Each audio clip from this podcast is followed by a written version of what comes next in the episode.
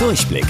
Die Radio Hamburg Kindernachrichten. Hier lernen auch unsere Eltern noch was. Hallo ihr Lieben, hier ist eure Toni. Lockdown light ab Montag. Weil sich wieder viel, viel mehr Menschen mit dem Coronavirus anstecken, werden die Maßnahmen ab nächster Woche verschärft. Unsere Reporterin Caro, Light Lockdown, was heißt das jetzt genau für uns?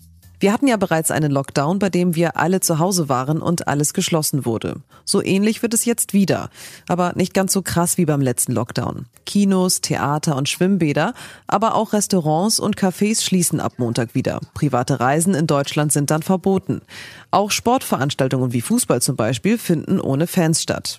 Weiterhin geöffnet bleibt dagegen der Einzelhandel, also zum Beispiel Klamotten und Schuhläden. Auch Supermärkte schließen nicht. Schulen und Kitas bleiben ebenfalls offen. Aber die nächsten Wochen dürfen sich nur höchstens zehn Leute aus höchstens zwei Wohnungen, sogenannten Haushalten, treffen. Halloween ist vorbei. In der Hafen City bleibt's aber gruselig. Zumindest auf den ersten Blick. Da fährt ein Bus ohne Fahrer. Autonomes Fahren heißt das und die Hochbahn testet und forscht an dem Projekt, um uns Hamburgern in Zukunft noch flexiblere Öffis zu bieten. Staupilot André hat sich auf den Weg in die Hafen City gemacht.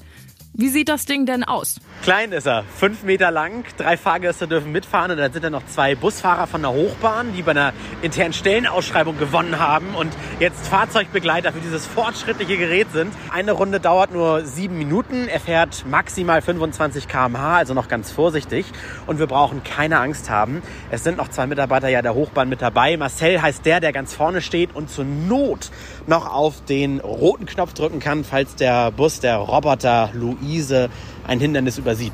Fotos und wie ihr mitfahrt seht ihr bei uns im Netz unter radiohamburg.de. Wusstet ihr eigentlich schon? Angeberwissen. Die Brücken, die auf den Euroscheinen zu sehen sind, gibt es gar nicht. Die sind frei erfunden und sollen einfach nur hübsch aussehen.